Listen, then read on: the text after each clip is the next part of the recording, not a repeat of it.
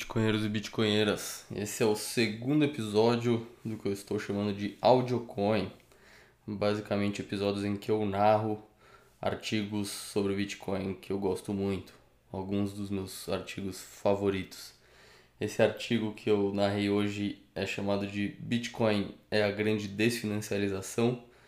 O autor é o Parker Lewis. Parker Lewis é um empreendedor aí do mundo do Bitcoin, está envolvido com algumas iniciativas aí de, de startups nesse mundo e ele escreve muito bem. Ele acabou escrevendo uma série de artigos que foi nomeada Gradually Then Suddenly, que é gradualmente, então de repente. É, e pô, cada um desses artigos eu considero cada um deles uma obra-prima.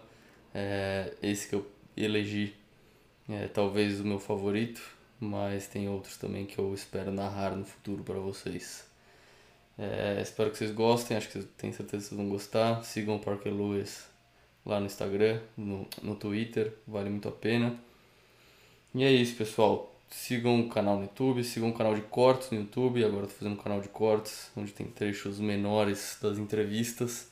E estou colocando conteúdo lá, tá ficando bem bacana. É, e me sigam no Twitter, arroba João BTC. E é isso. Até a próxima. Esse podcast é patrocinado pela Rispar. A Rispar é a primeira fintech no mundo a oferecer créditos em reais usando Bitcoin como garantia. Tem um processo 100% online sem burocracia. Oferece crédito rápido e seguro com os juros mais baixos do mercado. A fintech tem uma estrutura regulada e garante a segurança dos bitcoins com a custódia da BitGo e seguro da CoinCover além de operar sem liquidações automáticas. Então dá uma conferida. Se você está precisando de um dinheiro e não quer vender seus bitcoins, entra lá na rispar.com.br e vê as opções para continuar rodando e não vender suas preciosas moedinhas.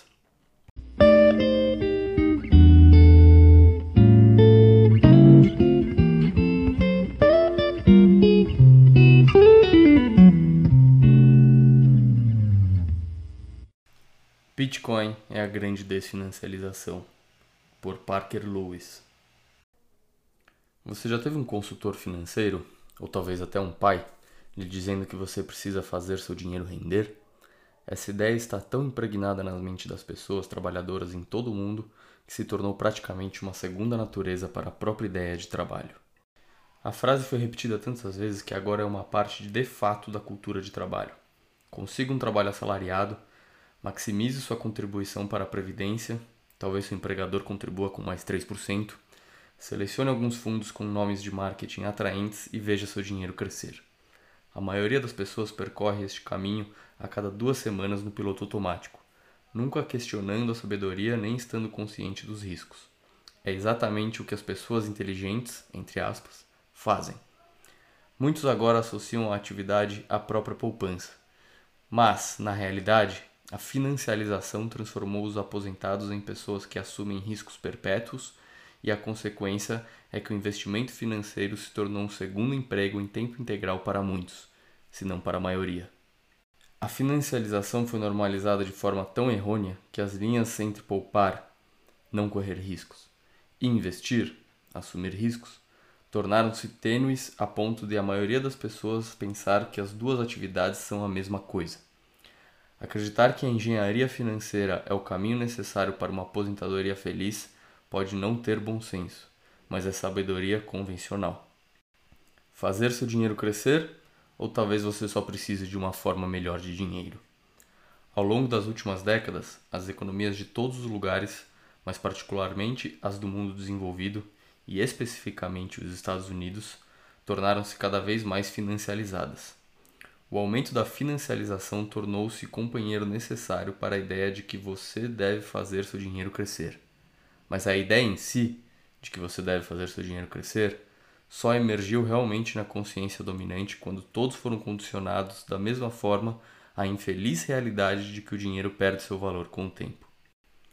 O dinheiro perde valor, você precisa fazer o dinheiro crescer, precisa de produtos financeiros para fazer o seu dinheiro crescer. Repita.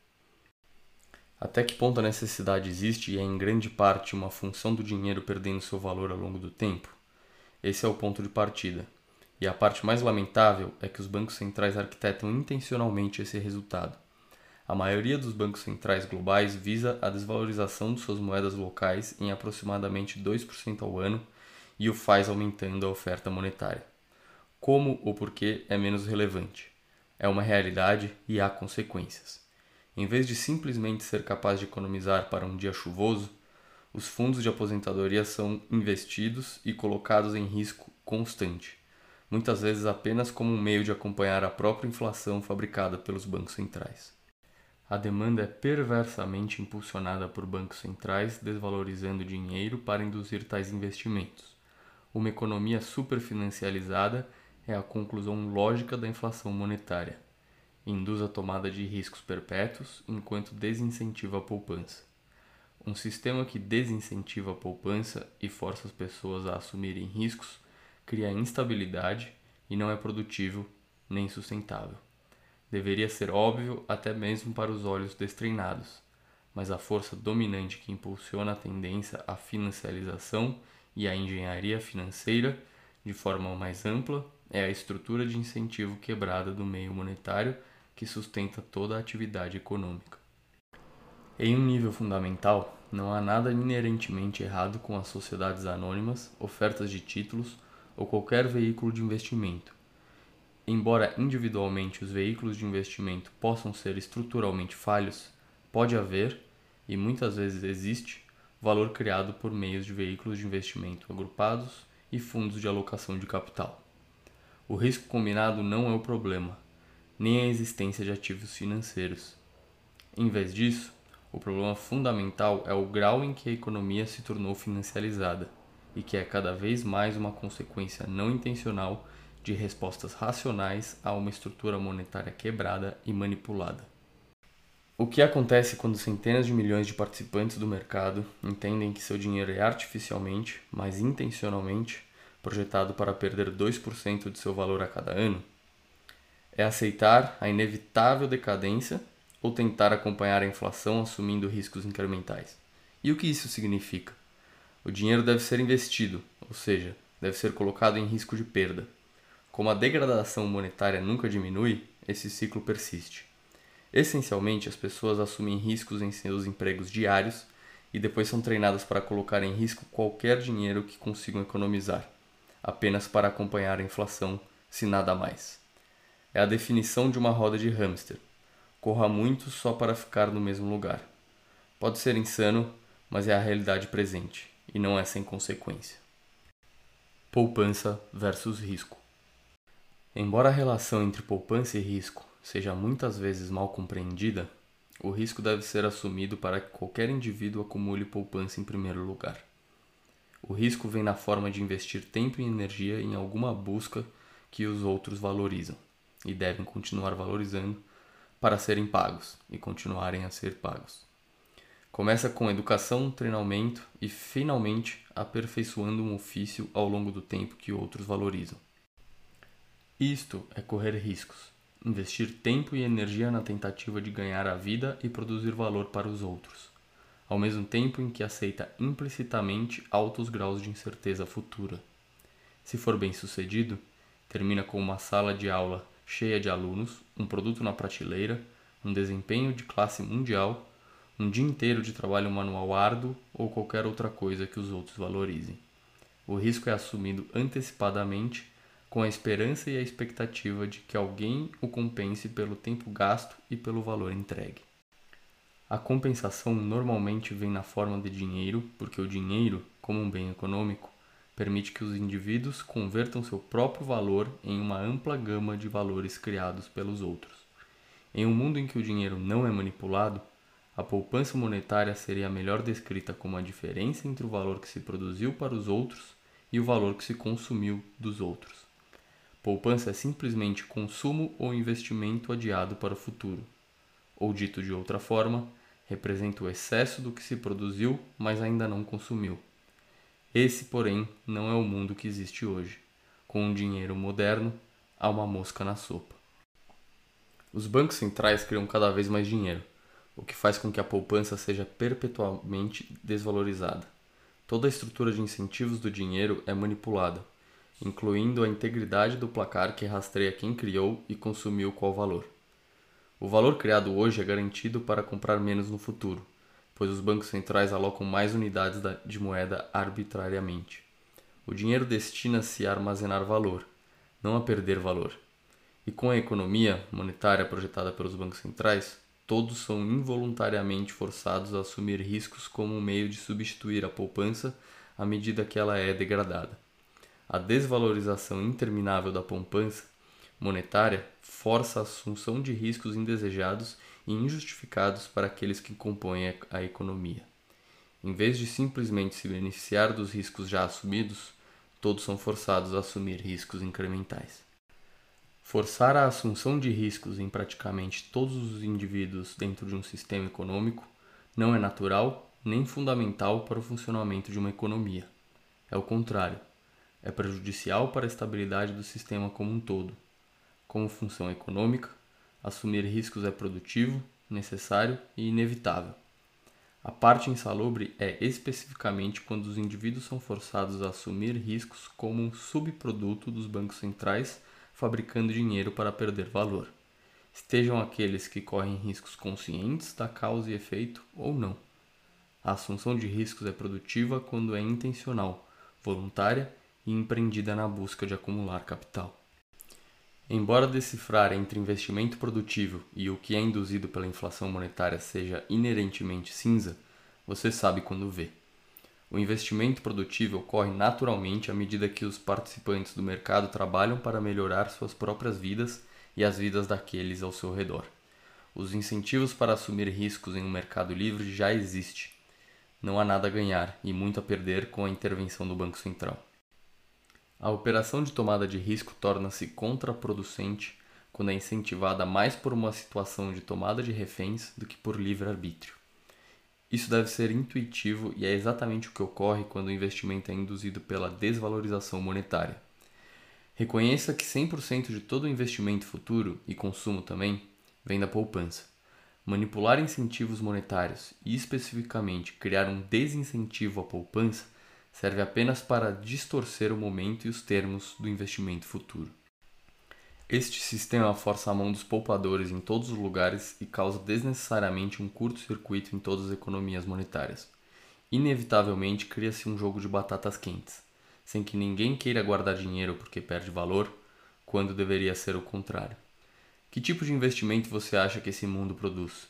Em vez de ter um incentivo adequado para poupar, o derretimento do cubo de gelo da moeda do Banco Central induziu um ciclo perpétuo de assunção de risco, e que a maioria de todas as poupanças são quase imediatamente colocadas em risco e investidas em ativos financeiros, seja diretamente por um indivíduo ou indiretamente por uma instituição financeira captadora de depósitos. Para piorar, as duas operações tornaram-se tão confusas e conflitantes que a maioria das pessoas considera os investimentos e particularmente aqueles em ativos financeiros, como poupança. Sem dúvida, os investimentos em ativos financeiros ou caso contrário não são equivalentes à poupança e não há nada de normal ou natural na tomada de risco induzida pelos bancos centrais, que criam desincentivo à poupança. Qualquer pessoa com bom senso e experiência no mundo real entende isso. Mesmo assim, não muda o fato de que o dinheiro perde seu valor a cada ano e o conhecimento desse fato dita muito racionalmente o comportamento. Todos foram forçados a aceitar um dilema fabricado. A ideia de que você deve fazer seu dinheiro crescer é uma das maiores mentiras já contadas. Não é verdade. Os bancos centrais criaram esse falso dilema. O maior truque que os bancos centrais já usaram foi convencer o mundo de que os indivíduos devem correr riscos perpetualmente apenas para preservar o valor já criado e poupado. É insano e a única solução prática é encontrar uma forma melhor de dinheiro que elimine a simetria negativa inerente à desvalorização sistêmica da moeda. Isso é o que o Bitcoin representa: uma forma melhor de dinheiro que fornece a todos os indivíduos um caminho crível para optar por sair do sistema atual e deixar a roda do hamster. A grande financialização. Quer se considere o jogo manipulado ou simplesmente reconheça que a degradação monetária persistente é uma realidade, as economias de todo o planeta foram forçadas a se adaptar a um mundo em que o dinheiro perde seu valor.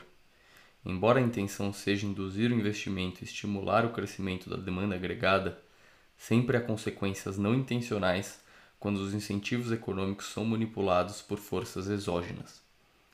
Mesmo o maior cínico provavelmente deseja que os problemas do mundo possam ser resolvidos imprimindo dinheiro. Mas, novamente, apenas as crianças acreditam em contos de fadas.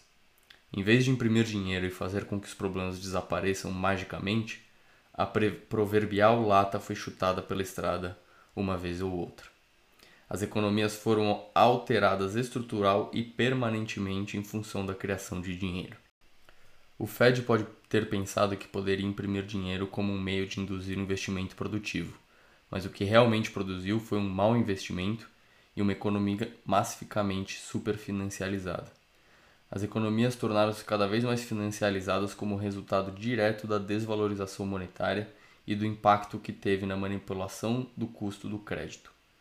Seria necessário ser cego para não ver a conexão a necessária causa e efeito entre um dinheiro fabricado para perder seu valor, um desincentivo à poupança e a rápida expansão dos ativos financeiros, inclusive dentro do sistema de crédito.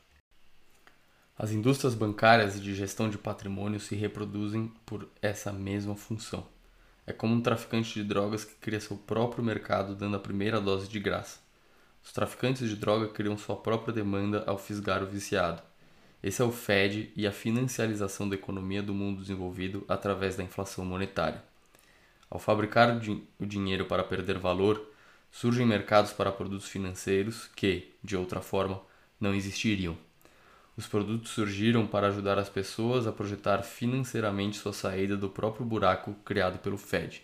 Surge a necessidade de assumir riscos e tentar produzir retornos para substituir o que se perde com a inflação monetária. O setor financeiro capturou uma porcentagem maior da economia ao longo do tempo, porque há uma maior demanda por serviços financeiros em um mundo em que o dinheiro é constantemente depreciado. Ações, títulos corporativos, títulos de tesouro, títulos soberanos, fundos mútuos, ETFs de ações, ETFs de títulos, ETFs alavancados, ETFs alavancados triplamente, ações fracionárias, títulos lastreados em hipotecas, CDOs, CLOs, CDS, CDX, CDS e CDX sintéticos, etc. Todos esses produtos representam a financiarização da economia e tornam-se mais relevantes e em maior demanda quando a função monetária é quebrada. Cada mudança incremental no risco de agrupar, empacotar e reembalar pode ser vinculada à estrutura de incentivo quebrada inerente ao dinheiro que sustenta uma economia e à necessidade manufaturada de fazer o dinheiro crescer. Novamente, não quer dizer que certos produtos ou estruturas financeiras não criem valor.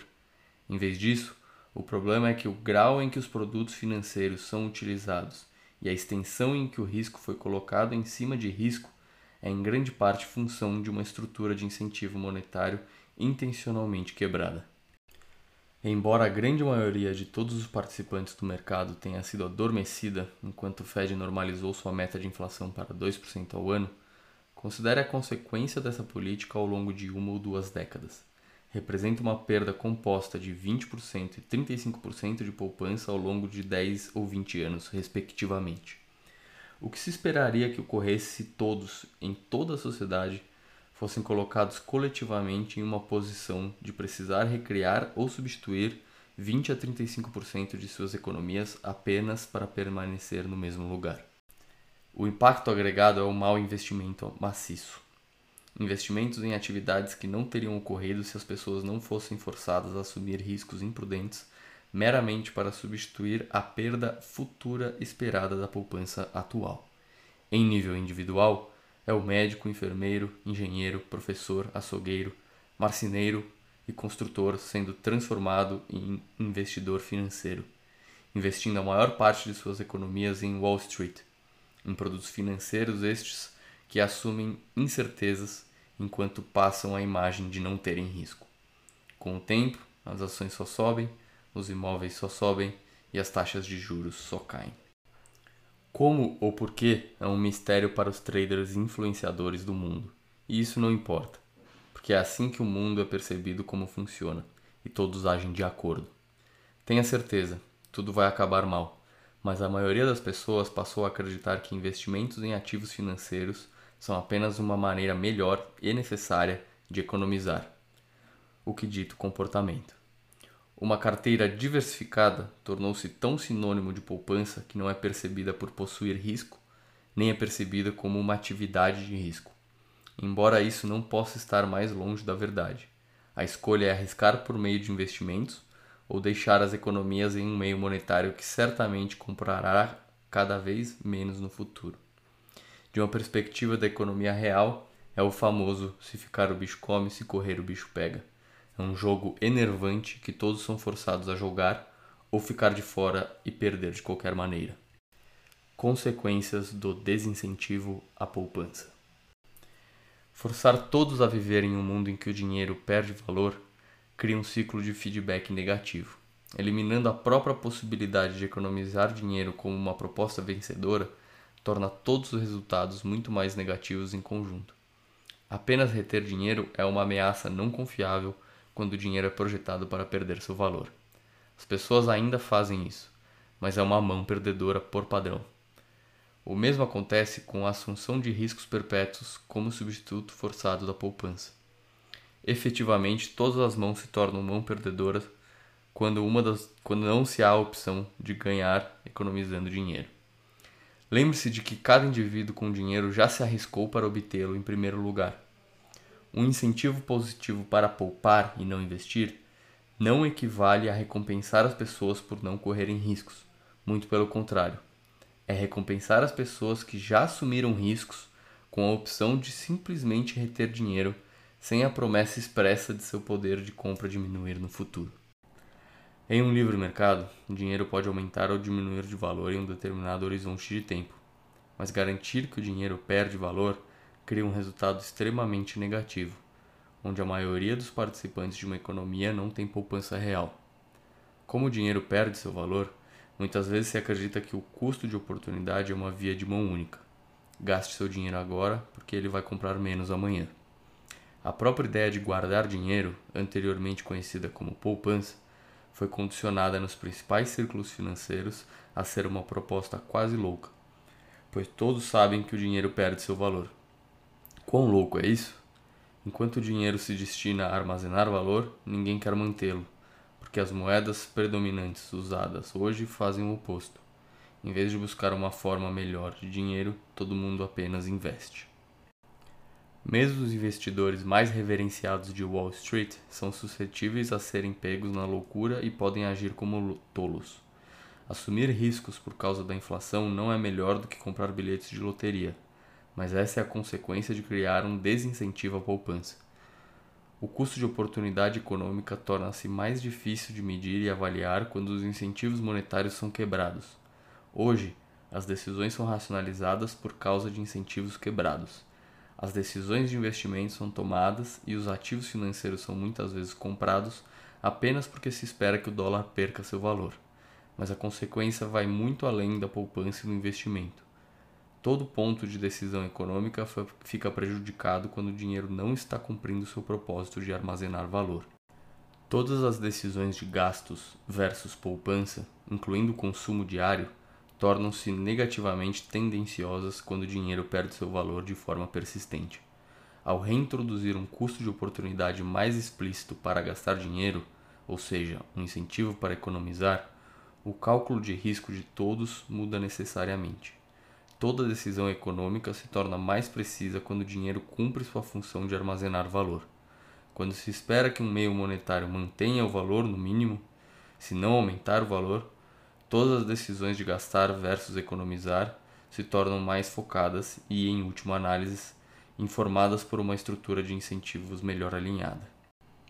É um mundo que os economistas keynesianos temem acreditar que os investimentos não serão feitos se existir um incentivo para poupar teoria falha diz que se as pessoas forem incentivadas a acumular dinheiro, ninguém jamais gastará dinheiro e os investimentos considerados necessários não serão feitos. Se ninguém gastar dinheiro e não forem feitos investimentos de risco, o desemprego aumentará. É realmente a teoria econômica reservada para a sala de aula. Embora contraintuitivo para o keynesiano, o risco será assumido em um mundo em que a poupança é incentivada. Além disso, a qualidade do investimento será realmente maior, pois tanto o consumo quanto o investimento se beneficiam de sinais de preços não distorcidos e com o custo de oportunidade do dinheiro sendo mais claramente precificado por um mercado livre. Quando todas as decisões de gasto são avaliadas em relação a uma expectativa de poder de compra potencialmente maior no futuro, ao invés de menor, os investimentos serão considerados para as atividades mais produtivas e o consumo diário será filtrado com maior escrutínio. Por outro lado, quando o ponto de decisão do investimento é fortemente influenciado por não querer reter dólares, obtém-se a financialização. Da mesma forma, quando as preferências de consumo são guiadas pela expectativa de que o dinheiro perderá seu valor em vez de aumentar seu valor, os investimentos são feitos para atender a essas preferências distorcidas. Em última análise, os investimentos de curto prazo superam os investimentos de longo prazo. Os incumbentes são favorecidos em relação aos novos entrantes, e a economia estagna, o que alimenta cada vez mais a financialização, a centralização e a engenharia financeira em vez do investimento produtivo. É causa e efeito, comportamento pretendido com consequências não intencionais, mas previsíveis. Faça o dinheiro perder seu valor e as pessoas farão merda, porque fazer merda se torna mais racional, se não for encorajado. As pessoas que de outra forma estariam economizando são forçadas a assumir riscos incrementais porque suas economias estão perdendo valor. Nesse mundo, a poupança torna-se financializada. E quando você cria um incentivo para não poupar, não se surpreenda ao acordar em um mundo em que pouquíssimas pessoas têm poupança. A evidência empírica mostra exatamente isso e apesar do quanto possa surpreender um professor de economia titular, a falta de poupança induzida por um desincentivo à poupança é, muito previsivelmente, uma das principais fontes de fragilidade inerente ao sistema financeiro legado. O paradoxo de uma oferta fixa de dinheiro. A falta de poupança e a instabilidade econômica são todas impulsionadas pelos incentivos quebrados da moeda subjacente. E esse é o principal problema que o Bitcoin corrige. Ao eliminar a possibilidade de desvalorização monetária, os incentivos que foram quebrados se alinham. Haverá apenas 21 milhões. E isso por si só é suficientemente poderoso para começar a reverter a tendência de financialização. Enquanto cada Bitcoin é divisível em 100 milhões de unidades, ou até 8 casas decimais, a oferta nominal de Bitcoin é limitada a 21 milhões. O Bitcoin pode ser dividido em unidades cada vez menores à medida que mais e mais pessoas o adotam como padrão monetário, mas ninguém pode criar arbitrariamente mais Bitcoins. Considere um estado final em que todos os 21 milhões de Bitcoins estão em circulação. Tecnicamente, não mais de 21 milhões de Bitcoins podem ser poupados, mas a consequência é que 100% de todos os bitcoins estão sempre sendo poupados por alguém em qualquer momento específico. O bitcoin, incluindo suas frações, será transferido de pessoa para pessoa ou empresa para empresa, mas a oferta será estática e perfeitamente inelástica. Ao criar um mundo no qual há uma oferta de moeda fixa, tal que nem mais nem menos pode ser economizado em conjunto, o incentivo e a propensão a poupar aumentam de forma mensurável no nível individual. É um paradoxo. Se mais dinheiro não puder ser economizado em conjunto, mais pessoas pouparão individualmente. Por um lado, pode parecer uma simples afirmação de que os indivíduos valorizam a escassez, mas na realidade é uma explicação de que o incentivo para poupar cria poupadores, mesmo que mais dinheiro não possa ser economizado em conjunto. E para que alguém economize, outra pessoa deve gastar as economias existentes. Afinal, todo consumo e investimento vem da poupança.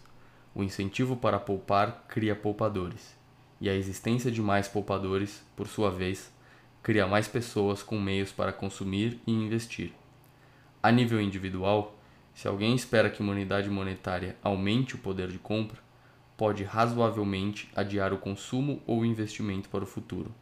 A palavra-chave aqui é adiar. Esse é o incentivo para economizar criando poupadores. Não elimina consumo ou investimento, apenas garante que a decisão seja avaliada com maior escrutínio quando se espera que o poder de compra futuro aumente e não diminua. Imagine cada pessoa operando simultaneamente com esse mecanismo de incentivo, em comparação com o oposto que existe hoje. Enquanto os keynesianos temem que uma moeda em valorização desincentive o consumo e o investimento em favor da poupança e em detrimento da economia em geral, o livre mercado realmente funciona melhor na prática do que quando aplicada a teoria keynesiana falha. Na prática, uma moeda que está se valorizando será usada todos os dias para facilitar o consumo e o investimento, porque há um incentivo para poupar, e não apesar disso. A alta demanda atual para consumo e investimento é ditada pela preferência temporal positiva e pela existência de um incentivo expresso para poupar. Todo mundo está sempre tentando ganhar o dinheiro de todo mundo e todo mundo precisa consumir bens reais de todos os dias. A preferência temporal como um conceito é descrita detalhadamente no livro O Padrão Bitcoin, por Seyfadin Amus. Embora a obra seja uma leitura obrigatória e nenhum resumo possa fazer justiça, os indivíduos podem ter preferência temporal mais baixa, ponderando o futuro sobre o presente, ou uma preferência temporal mais alta, ponderando o presente sobre o futuro. Mas todos têm uma preferência temporal positiva. Como ferramenta, o dinheiro é meramente uma utilidade na coordenação da atividade econômica necessária para produzir as coisas que as pessoas realmente valorizam e consomem em suas vidas diárias. Dado que o tempo é inerentemente escasso, e que o futuro é incerto, mesmo aqueles que planejam e economizam para o futuro, baixa preferência temporal, estão dispostos a valorizar o presente sobre o futuro na margem. Levado ao extremo, apenas para deixar claro, se você ganhasse dinheiro e literalmente nunca gastasse um centavo, não teria feito nenhum bem. Assim, mesmo que o valor do dinheiro aumentasse ao longo do tempo, o consumo ou investimento no presente tem um viés inerente sobre o futuro, em média devido à preferência temporal positiva e à existência de necessidades diárias de consumo que devem ser satisfeitas para a sobrevivência, se não pelo simples desejo. Agora, imagine esse princípio se aplicando a todos simultaneamente e em um mundo de Bitcoin com uma oferta de dinheiro fixo. Mais de 7 bilhões de pessoas e apenas 21 milhões de Bitcoins. Todos têm um incentivo para economizar porque é uma quantidade finita de dinheiro e todos têm uma preferência temporal positiva, bem como necessidades diárias de consumo. Neste mundo, haveria uma competição feroz por dinheiro. Cada indivíduo teria que produzir algo suficientemente valioso para atrair outra pessoa a se desfazer de seu dinheiro suado. Mas ele ou ela seria incentivado a fazê-lo porque os papéis seriam invertidos. Esse é o contrato que o Bitcoin fornece. O incentivo para poupar existe, mas a existência de poupança requer necessariamente a produção de algo de valor demandado por outros. Se no começo você não conseguir, tente novamente. Os interesses e incentivos se alinham perfeitamente entre aqueles que têm a moeda e aqueles que fornecem bens e serviços, principalmente porque o roteiro é invertido do outro lado de cada troca. Paradoxalmente, todos seriam incentivados a economizar mais em um mundo em que mais dinheiro tecnicamente não poderia ser economizado.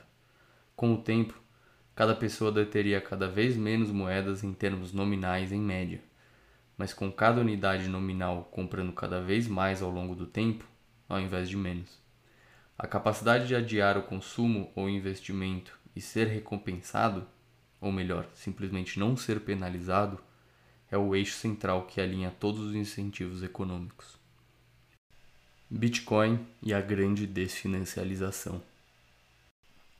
O principal incentivo para economizar Bitcoin é que ele representa um direito imutável de possuir uma porcentagem fixa de todo o dinheiro do mundo indefinidamente. Não há banco central para aumentar arbitrariamente a oferta de moeda e rebaixar a poupança. Ao programar um conjunto de regras que nenhum ser humano pode alterar, o Bitcoin será o catalisador que fará com que a tendência à financiarização seja revertida. A extensão em que as economias de todo o mundo se tornaram financiarizadas é um resultado direto dos incentivos monetários desalinhados, e o Bitcoin reintroduz os incentivos adequados para promover a poupança. Mais diretamente, a desvalorização da poupança monetária tem sido o principal motor da financiarização. Ponto final. Quando a dinâmica que criou esse, esse fenômeno for corrigida, não deve ser surpresa que o conjunto reverso de operações naturalmente seja correto. Se a degradação monetária induziu a financialização, deveria ser lógico que um retorno a um padrão monetário sólido teria o efeito oposto. A maré da financiarização já está acabando, mas a onda está apenas começando a se formar, pois a maioria das pessoas ainda não vê o que está escrito na parede. Por décadas, a sabedoria convencional tem sido investir a grande maioria de todas as economias, e isso não muda da noite para o dia. Mas à medida que o mundo aprender sobre o Bitcoin, ao mesmo tempo em que os bancos centrais globais criam trilhões de dólares e anomalias como 17 trilhões em dívidas com rendimento negativo, os pontos estão cada vez mais conectados. Mais e mais pessoas começaram a questionar a ideia de investir as poupanças da aposentadoria em ativos financeiros de risco. Dívida com rendimento negativo não faz sentido. Bancos centrais criando trilhões de dólares em questão de meses também não faz sentido. E em todo o mundo, as pessoas estão começando a questionar toda a construção do sistema financeiro. Pode ser sabedoria convencional, mas e se o mundo não tivesse que funcionar desta maneira? E se todo esse tempo tudo estivesse de ponta cabeça. E em vez de todos comprarem ações, títulos e riscos financeiros com suas economias, tudo que fosse realmente necessário fosse apenas uma forma melhor de dinheiro. Em vez de assumir riscos ilimitados, se cada indivíduo tivesse acesso a uma forma de dinheiro que não foi programada para perder valor, a sanidade em um mundo insano poderia finalmente ser restaurada e o subproduto seria uma maior estabilidade econômica. Basta fazer o seguinte exercício teórico: quão racional é para, para praticamente todas as pessoas investirem em grandes empresas públicas, títulos ou produtos financeiros estruturados? Quanto disso sempre foi uma função de incentivos monetários quebrados? Quanto do jogo de assumir riscos da aposentadoria surgiu em uma resposta à necessidade de acompanhar a inflação monetária e a desvalorização do dólar? A financiarização foi a causa e a explosão que causou a grande crise financeira. Embora não sejam os únicos responsáveis, os incentivos do sistema monetário fizeram com que a economia se tornasse altamente financializada. Incentivos quebrados aumentaram e a quantidade de pessoas tomando altos riscos e criaram uma ampla falta de poupança, que foi a principal fonte de fragilidade e instabilidade. Muito poucos tinham economias para um dia chuvoso, e todos aprendem a diferença aguda entre ativos monetários e ativos financeiros no meio de uma crise de liquidez. A mesma dinâmica ocorreu no início de 2020, quando as crises de liquidez ressurgiram. Se você me engana uma vez, a culpa é sua. Se você me engana duas vezes, a culpa é minha, diz o ditado.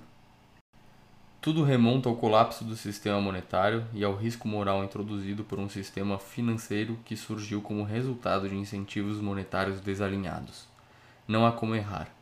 A instabilidade no sistema econômico mais amplo é uma função do sistema monetário, e à medida que mais desses episódios continuem surgindo, mais e mais pessoas continuarão a buscar um caminho melhor e mais sustentável. Agora, com Bitcoin cada vez mais no centro do palco, existe um mecanismo de mercado que irá desfinancializar e curar o sistema econômico. O processo de desfinancialização ocorrerá à medida que a riqueza armazenada em ativos financeiros for convertida em Bitcoin e à medida que cada participante do mercado expressar cada vez mais uma preferência por manter uma forma de dinheiro mais confiável sobre ativos de risco. A desfinancialização será observada principalmente através da crescente adoção do Bitcoin, da valorização do Bitcoin em relação a todos os outros ativos e, de, e da desalavancagem do sistema financeiro como um todo quase tudo poder, perderá poder de compra em termos denominados em Bitcoin, à medida que o Bitcoin for adotado globalmente como padrão monetário.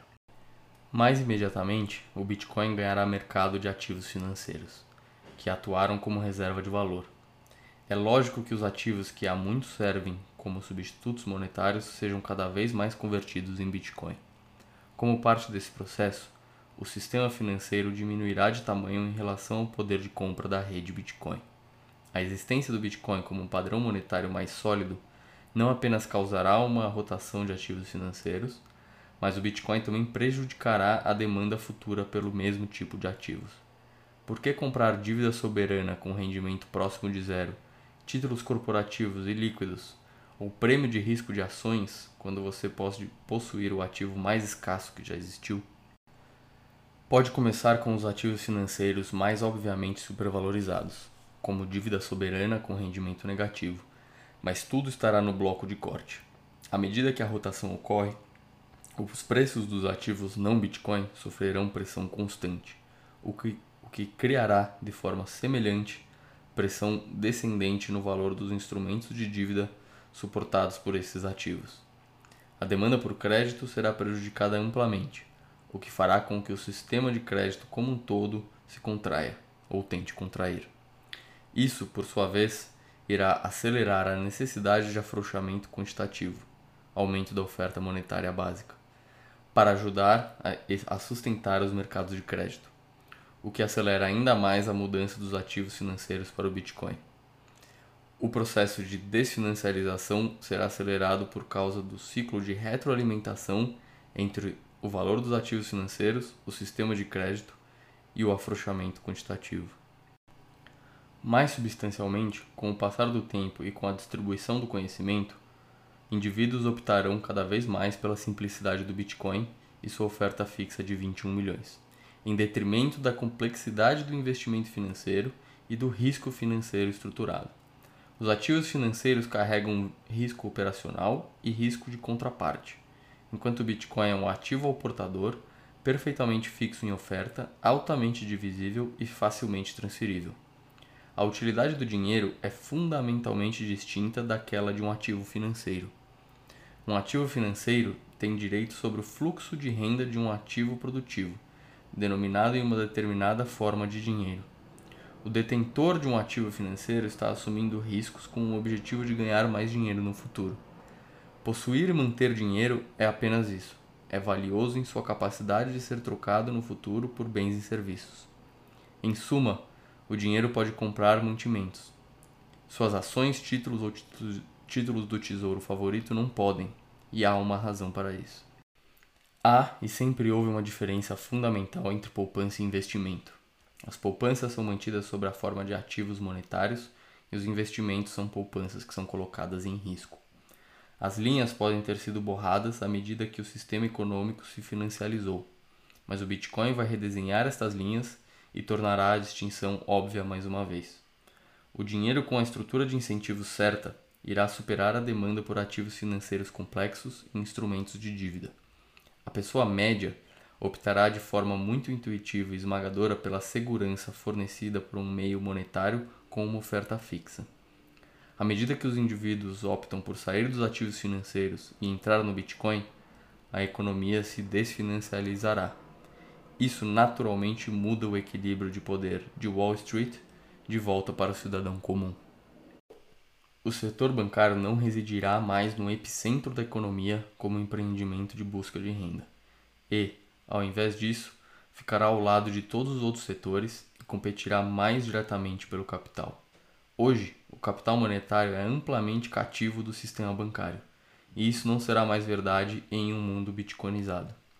Como parte da transição, o fluxo de dinheiro será cada vez mais desintermediado do setor bancário. O dinheiro fluirá mais livremente e diretamente entre os participantes econômicos que realmente contribuem com valor. A função dos mercados de crédito, bolsas de valores e intermediação financeira ainda existirá, mas tudo será do tamanho certo. À medida que a economia financiarizada consome cada vez menos recursos e à medida que os incentivos monetários se alinham melhor com aqueles que criam valor econômico real, o Bitcoin reestruturará fundamentalmente a economia. Houve consequências sociais de desincentivar a poupança, mas agora o navio está indo na direção certa e em direção ao futuro melhor. Nesse futuro, desaparecerão os dias em que todos pensavam constantemente em suas carteiras de ações e títulos, e mais tempo pode ser gasto voltando ao básico da vida e às coisas que realmente importam.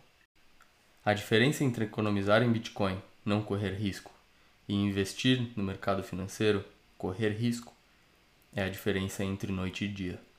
Há algo de catártico em economizar em uma forma de dinheiro que funciona a seu favor e não contra você. É como um peso enorme sendo tirado de seus ombros que você nem sabia que existia. Pode não ser aparente imediatamente, mas com o tempo, economizar em uma forma de dinheiro com incentivos adequados, em última análise, permite pensar e se preocupar menos com dinheiro, em vez de ficar obcecado com isso. Imagine um mundo em que bilhões de pessoas, todas usando uma moeda comum, possam se concentrar mais na criação de valor para aqueles ao seu redor, ao invés de se preocupar em ganhar dinheiro em investimentos financeiros. Como será esse futuro exatamente? Ninguém sabe. Mas o Bitcoin desfinancializará a economia e sem dúvida será um renascimento.